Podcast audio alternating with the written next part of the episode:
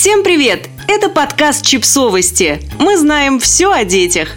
Рубрика «Личные истории». Никаких «эх ты» и другие правила игры. Текст подготовлен изданием «Наши дети». Дети не умеют проигрывать в играх, не хотят и не любят это делать. Согласитесь, их можно понять. Положа руку на сердце, даже взрослый признает, выигрывать всегда приятнее. Но как сделать так, чтобы проигрыш в игре не стал для ребенка трагедией? Собрали пять правил, благодаря которым проигрыш становится всего лишь частью игры. Учите на своем примере.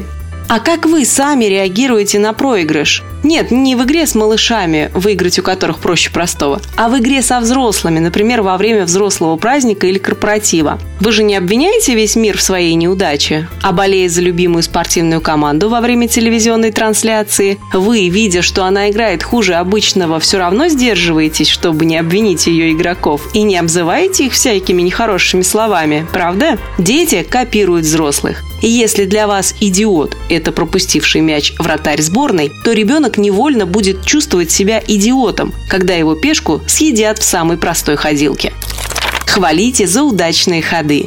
Ух ты, у тебя выпала шестерка, как круто! Здорово, что ты запомнил эти сложные картинки в мемори. Вот это память. Скажи, когда ты научился так просчитывать ходы? Сегодня ты играешь гораздо лучше, чем в прошлый раз.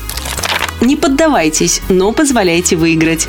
Чем старше ребенок, тем труднее играть с ним в поддавки. От него все труднее скрывать, что вы специально даете слабину и нарочно создаете себе глупые и неудобные ситуации в игре, чтобы ребенок стал ближе к победе. Уже в 5 лет ребенок чувствует несправедливость в игре обостренно, а ваша нечестность его обижает, как любое вранье. Хотите поднять ребенку самооценку игрока? Не обманывайте его, в раз став самым глупым и медленным родителем в мире. Есть два честных способа вернуть уверенность ребенку в игре. Во-первых, время от времени предлагайте ему сыграть в игру, в которой он точно силен. Пусть, например, это будет простая и примитивная игра, освоенная им год назад. Во-вторых, играйте в сложную игру, исключив из нее самых сильных игроков вашей семьи. Скажем, папа в этот момент может быть на работе, а старший ребенок в школе. Позвольте ребенку набить руку в игре и не ориентироваться на более опытных и проворных игроков.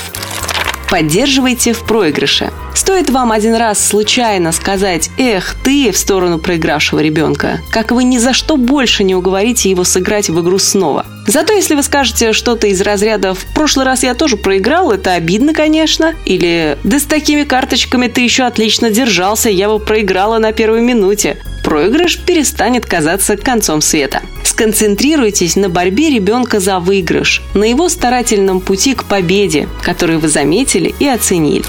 Маленькие играют в команде. Семейные игры редко бывают рассчитаны на любой возраст одновременно, даже если на них пишут от 0 до 99 лет. Очевидно, что игрок-подросток смекалистее и быстрее игрока-дошкольника. Однако это не повод отменять семейную игру, объединяющую детей разного возраста – бабушек, дедушек, родителей и соседей. Однако, если старшие дети будут играть в другой комнате с младшими, проигрыш, разделенный с мамой или дедушкой, переживется гораздо спокойнее и веселее. Подписывайтесь на подкаст, ставьте лайки и оставляйте комментарии. Ссылки на источники в описании к подкасту. До встречи!